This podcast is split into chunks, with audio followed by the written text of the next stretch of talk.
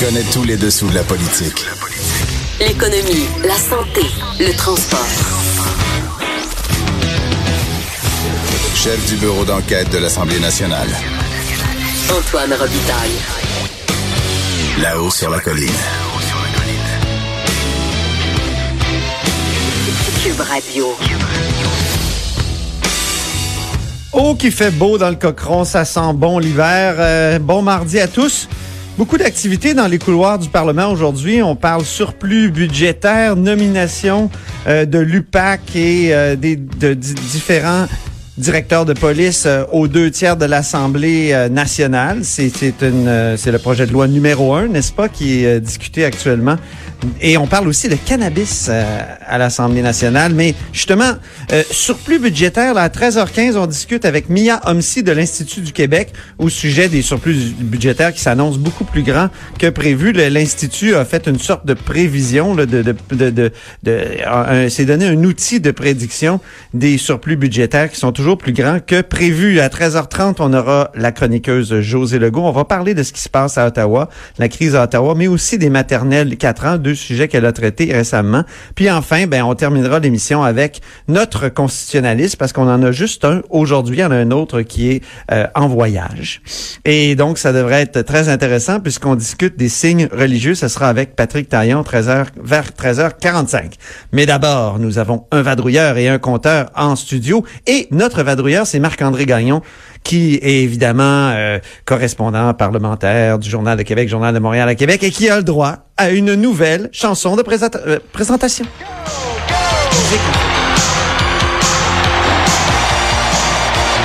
Et oui, c'est Lancé Compte parce que euh, un des personnages principaux de Lancé Compte, c'est Marc Gagnon. C'est presque Marc-André Gagnon. Eh Bonjour. oui, quasiment. Comment ça va, Marc? Ça va très bien. Bon, c'est une bonne musique de présentation. Ben je ah trouve, oui, hein? oui. Et, et d'ailleurs, euh, dans, dans une autre vie, lorsque j'étais plus jeune, je faisais de l'improvisation et je me souviens d'avoir utilisé cette chanson-là euh, comme comme intro euh, lors de nos débuts de match. Donc, ça a de l'histoire. Ah oui, quand même, quand même. Bon, J'ai un certain bien. attachement à ce personnage de Marc Gagnon. Tu avais un article très intéressant ce matin sur euh, le Parti libéral. Ben, t'avais une C'est- chronique très intéressante, mon cher ton- Antoine. Grâce à ton article sur le SPVM, parce que euh, là, évidemment, il y a le projet de loi 1 qui est en discussion. Puis le projet de loi 1, qu'est-ce qu'il fait? C'est qu'il change la façon dont on nomme euh, trois personnages clés. Hein? Le directeur de la Sûreté du Québec, le directeur, le patron de l'UPAC, euh, d'une part, et le DPCP. C'est quoi ça, le DPCP? C'est le, Le directeur, directeur. des poursuites criminelles et pénales. Puis là, ce qui est intéressant, c'est que le Parti libéral au pouvoir s'opposait absolument à cette règle-là. La CAQ arrive au pouvoir, dépose ce projet de loi-là, et là, ils disent, ben, pourquoi on n'irait pas plus loin? Puis pourquoi on nommerait pas le patron du SPVM aussi?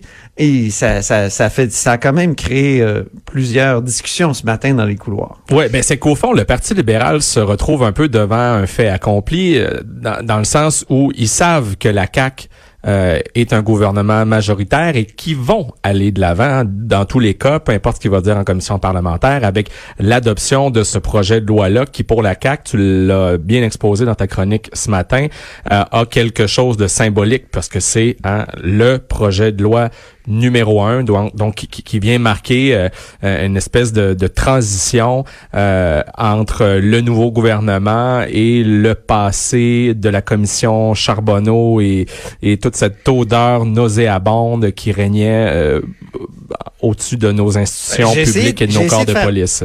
Un mot avec quatre. Il y avait Bastarache, Oui. Charbonneau. Il y en avait plein, là. Mâchuré, en tout cas. Ça résume assez bien Oui, on a effectivement essayé, le oui. passé avec lequel euh, la CAQ essaie essaie euh, essaie de rompre et donc euh, tout ça pour dire que les libéraux savent que les caquistes vont aller de l'avant de toute façon avec la nomination aux deux tiers, aux deux tiers euh, des euh, des chefs de police et du DPCP qui relèvent directement du gouvernement. Donc les libéraux leur logique c'est de se dire ben tant qu'à y être pourquoi on, on, on ne ferait pas de même avec le SPVM et surtout leur point c'est de dire euh, aux caquistes pendant la campagne électorale, et François Legault et Yann Lafrenière ont clairement laissé entendre que la nomination à l'avenir du chef de police de la ville de Montréal serait soumise aussi à, un vote aux deux tiers des députés de l'Assemblée nationale. Ce qu'il faut savoir, c'est que euh, ultimement, la nomination du chef de police de Montréal, et c'est un, un cas d'exception, euh, se retrouve sur la table du Conseil des ministres. Exception parce que généralement, ici à Québec, on s'occupe pas des nominations dans les municipalités. Exactement. Donc, il y a une exception pour la métropole. une exception Même pour la, capitale, c'est pas le cas. C'est hein? ça. C'est exact. Et, et euh, mais pour euh, le Conseil des ministres, pour le gouvernement, ben ce pouvoir-là qu'ils se sont réservés pour le SPVM, qui est quand même un corps de, police très très important là, ben au Québec et en, nombre et en chiffres. Euh, et ce qu'ils font, c'est essentiellement avaliser la décision que la ville de Montréal a, a pris à la suite de, de son propre euh, processus de nomination. Donc la Ville de Montréal procède à une résolution, puis le Conseil des ministres l'adopte. Donc, les libéraux aimeraient ça que la, cette dernière décision, cette avalisation-là euh, par le Conseil des ministres se fasse plutôt par un vote aux deux tiers de l'Assemblée nationale comme je disais au, au, point de départ, la CAQ s'était engagée à ça aussi au SPVM, ou avait laissé entendre que ça se ferait, mais pas sur papier. Parce que dans le programme électoral de la CAQ, il n'était pas question du SPVM. Il était, ah. il était question de la Sûreté du Québec et de l'UPAC et du TPCP. Le SPVM, ça s'est ajouté lorsque Yann Lafrenière a fait une déclaration controversée euh, euh, au début septembre pendant la campagne électorale. Et quelle déclaration? Oui, sur il a dit hein, moi ce que j'ai détesté le plus dans mon travail parce que Yann Lafrenière qui est maintenant député qui a ben de Vachon était avant porte-parole du SPVM, a dit moi ce que j'ai détesté le plus c'est l'ingérence politique. Et et c'est dans la foulée de cette déclaration controversée-là que et Yann Lafrenière et François Legault avaient confirmé que le SPVM euh, ferait partie euh, aussi, comme la SQ, l'UPAC et le DPCP, euh, de ce nouveau processus de nomination aux deux tiers que le gouvernement euh, veut imposer et qui est à l'étude présentement en ben commission parlementaire et c'est pour ça qu'on qu'on en parle aujourd'hui. J'ai écouté les débats ce matin, puis il y avait une constitutionnaliste qui est venue dire que ça posait toutes sortes de problèmes. En tout cas, les débats sont, les débats sont très, comment dire, euh, ça a l'air terne. Je veux dire, ça, ça a l'air pas important qui nomme. Hein, Est-ce que le, le premier ministre ou les, le conseil des ministres ou l'Assemblée nationale Mais c'est très important. Ben, c'est une question Comment on a permis, par exemple, au directeur général des élections depuis les années 70 d'avoir une certaine distance par rapport aux luttes partisanes puis à l'influence politique, c'est justement en le faisant nommer par l'Assemblée nationale. ça a fait école, ça. Il y en a plusieurs après. Moi, je les appelle le club des cinq. Hein? Ils sont cinq personnes désignées. Les deux commissaires, commissaire à l'éthique, euh, commissaire au lobbyisme, le vérificateur général, euh, la protectrice du citoyen. Sous des gens, là, quand ils parlent, ben, on écoute parce qu'on se dit, ces gens-là sont indépendants. Alors, depuis des années, il y a des il y a des gens dans la dans, je veux dire des, des, observateurs de la politique puis après ça des, des politiciens qui sont mis à dire ben là il y a tellement eu de soupçons d'influence qu'il faut aller de l'avant avec des nominations aux deux tiers pour l'UPAC puis pour tout ça. C'est ça que la, la CAC veut réaliser là. Mais il s'arrête au SPVM. Puis là, ben, je pense que la mairesse aussi, euh, la mairesse Plante, euh, a pas aimé cette proposition. Ben, a, pas aimé parce que bon, je, parlais tout à l'heure de, de, cette déclaration controversée qu'Yann Lafrenière avait fait en campagne électorale sur l'ingérence politique. Ben c'est peut-être pas étranger à l'attaque qu'a livrée euh, Christine Saint-Pierre en, en, en, se demandant savoir s'il y a eu de l'ingérence et je cite de la part de la ville de Montréal pour dire mettez pas ça, entre guillemets, le SPVM, là, ou entre parenthèses le SPVM, dans votre projet de loi. Qu'est-ce qui les a fait reculer? Je pose la question, je ne pose pas d'accusation. Alors, évidemment que la mairesse de Montréal, Valérie Plante, n'a pas euh, aimé ça du tout. En fait, ce qu'elle a dit ce matin, c'est, je sais pas d'où euh, ça, ça sort, mais peut-être que euh, y a, y a, ça aurait été bien que Mme Saint-Pierre commence par appeler la mairesse pour savoir s'il y a eu de l'ingérence. À Montréal, on estime que le processus qui existe actuellement euh, fonctionne bien. On a aussi interrogé la ministre de la Sécurité publique, Geneviève Guilbeault, dans les corridors de l'Assemblée nationale un peu plus tôt euh, ce matin. Et elle, ce qu'elle nous a dit, ben, euh, parce que là, les caquistes aujourd'hui se retrouvent dans un Je trouve qu'elle a été claire et directe. Oui, ben, ils se retrouvent dans une situation où ils doivent se défendre de, de, faire un recul par rapport à un engagement électoral. Alors ça, c'est peut-être un coup réussi euh, de la part des libéraux de les avoir, d'avoir envoyé le gouvernement un peu dans les câbles. Hein. Le, gouvernement se retrouve dans une position. C'était l'objectif. Ils doivent se défendre. Et euh, ce que Mme Guilbeault nous a dit, c'est il ne faut pas voir ça euh, comme dans un mode d'exclusion. Ça n'empêche pas qu'éventuellement on pourrait se pencher sur la nomination d'autres directeurs de police, notamment si on sentait un intérêt de la population et des municipalités. Pour l'heure, le grand principe qui fait en sorte que le gouvernement euh, de ce qu'on comprend, a, mis de côté la nomination du chef du SPVM euh, de, du projet de loi 1, c'est l'enjeu de l'autonomie municipale, ben oui. qui était pourtant des grands euh, chevaux de bataille du gouvernement euh, précédent. Effectivement. Ben merci euh, infiniment donc Marc-André Gagnon. à suivre. Oui, correspondant parlementaire au Journal de Québec, Journal de Montréal. Maintenant, je vais rejoindre le compteur qui est habituellement avec nous dans le Cochon, mais non, il est à Montréal et il a le droit à sa musique de présentation, le directeur de la recherche à QMI.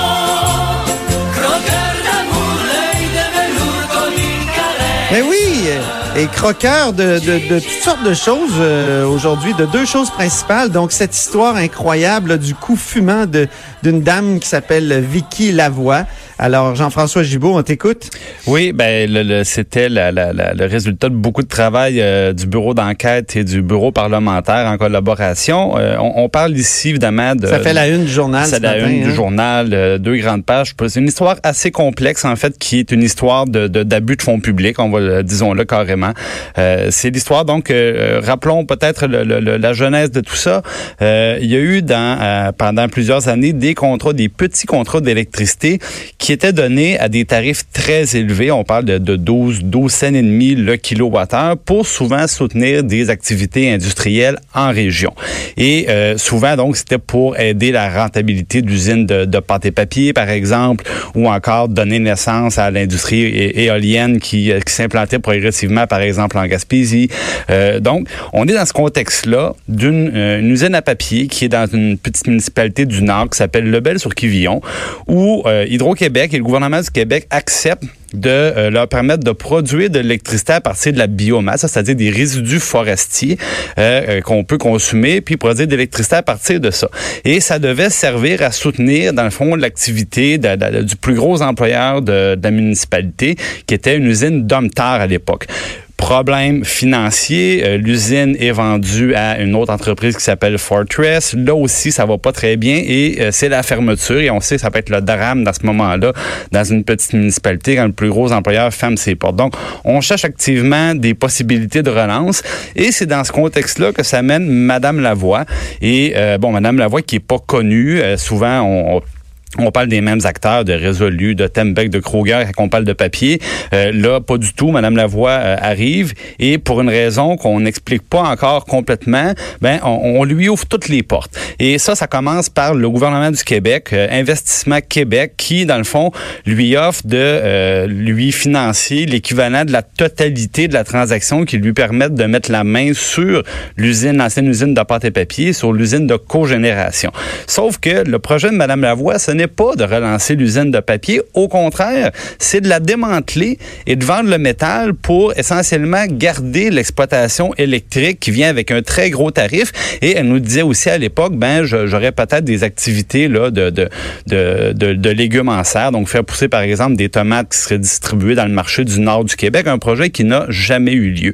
Euh, bon, devant, évidemment, ce constat-là que l'usine était euh, progressivement démantelée, il y a une levée de boucliers euh, et il y a un autre opérateur, un autre employeur du Nord euh, qui s'appelle le, le, le, chantier Chibougamau qui dit non, non, non, nous, on, voudrait faire une véritable tentative de sauver l'usine. Et là, en moins d'un an, euh, Madame Lavoie accepte de revendre l'usine, mais beaucoup plus cher que ce qu'elle avait payé quelques mois par l'avant avec l'aide d'Investissement Québec.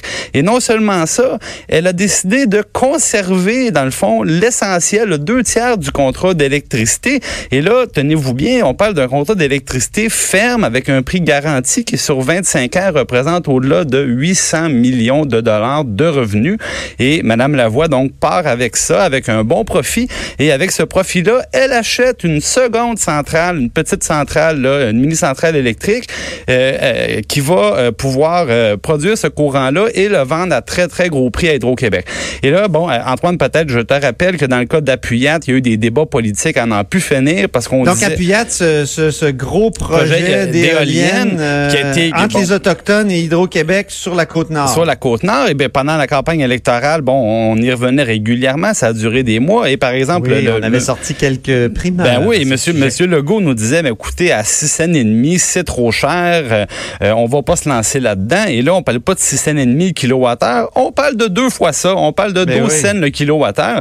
Et euh, ça, ça s'en va dans le fond dans les poches d'une personne qui ne fait qu'opérer une centrale de cogénération euh, sans plus pour le moment. Et ben, ce qu'on se demande, c'est comment qu'une personne, dans le fond, qui euh, se fait financer entièrement par des fonds publics, d'abord dans une première transaction, qui réalise un profit. Je pensais que tu allais dire, on se demande euh, s'il y en a pas d'autres belles occasions comme ça.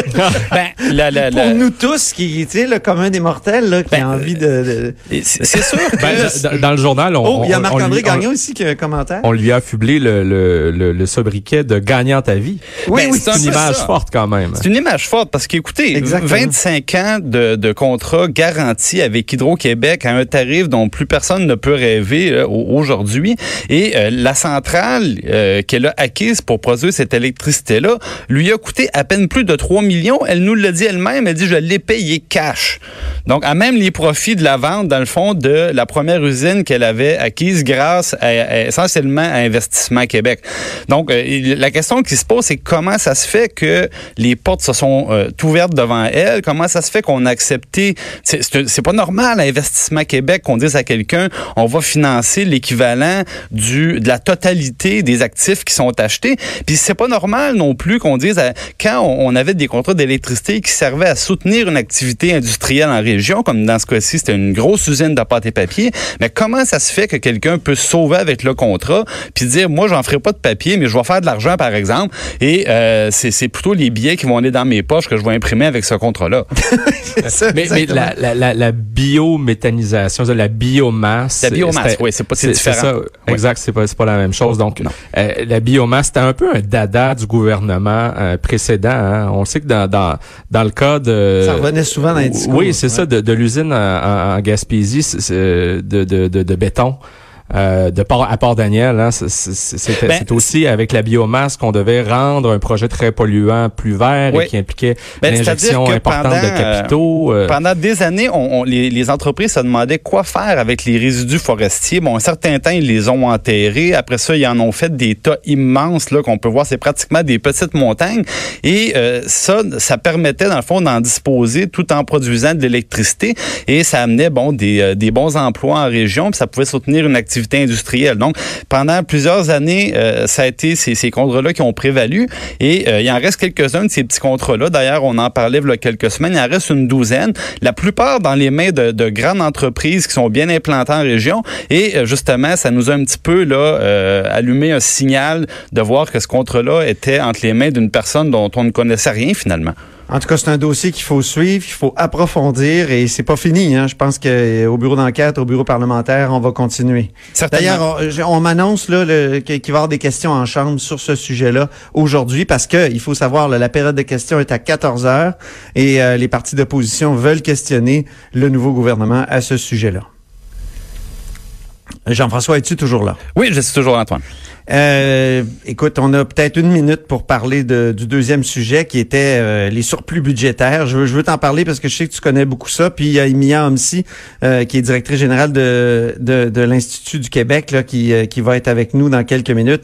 Les surplus budgétaires sont bien plus importants que, que la prévision d'1,65 euh, milliard là, 1,6 annoncée par le gouvernement. Voilà. 1,6, pardon, oui. Ben, ce, qui, ce qui arrive, c'est que euh, le, le gouvernement du Québec, à chaque mois, publie un petit peu l'évolution des finances publiques. Et dans les dernières années, ce qu'on constate, c'est que on, on voit apparaître des surplus progressivement, même si le gouvernement du Québec nous dit non, non, non, on va avoir l'équilibre ou peut-être un petit peu plus. Et finalement, on arrive à la fin de l'année et ça fait quelques, quelques fois euh, qu'on nous dit, ben, euh, finalement, oui, on a fait un gros surplus. Alors, l'Institut du Québec s'est intéressé à ce phénomène-là et à l'aide, justement, des chiffres qui sont publiés chaque mois, ils ont tenté de faire un prédicteur pour nous dire, est-ce que cette année encore, on risque de se faire jouer un tour ou si plutôt, effectivement, le gouvernement, maintenant, le nouveau gouvernement, s'il nous dit, bon, le, il va avoir un surplus modéré, ben, est-ce mhm. que ça sera ça à la fin de l'histoire? Et bon, est-ce que le, le, simulateur euh, qui est rendu public aujourd'hui par l'Institut du Québec nous dit, c'est que probablement que ça sera comme les années passées. Euh, ils prévoient, eux, selon leur modèle, un surplus qui pourrait varier entre 3,4 et 4,6 milliards de dollars. C'est fort intéressant dans, dans le contexte où on entend la CAQ. Euh, il y a des rumeurs de coupures budgétaires dans les ministères à Québec. On sait qu'ils ont des engagements électoraux qu'ils ont pris qui coûtent très cher, beaucoup plus cher que prévu, dans certains cas trois fois plus cher que prévu si on parle des maternelles 4 ans. Donc, euh, c'est un débat très intéressant parce que dans le fond, ce que nous dit euh, l'Institut du Québec, c'est que si c'était pas des nouveaux engagements de la CAC, probablement qu'on aurait un gros surplus budgétaire, mais maintenant, ça ne tient pas compte des promesses électorales. Donc, euh, c'est peut-être là qu'il y aura, qu'il y aura une, distance là, entre le prédicteur et le résultat. Ben merci beaucoup, euh, cher compteur Jean-François Gibault, directeur de la recherche à QMI. Puis on prend une mini pause et ensuite euh, on s'entretient avec Mia Homsi, directrice générale de l'IDQ, justement sur ce sujet-là.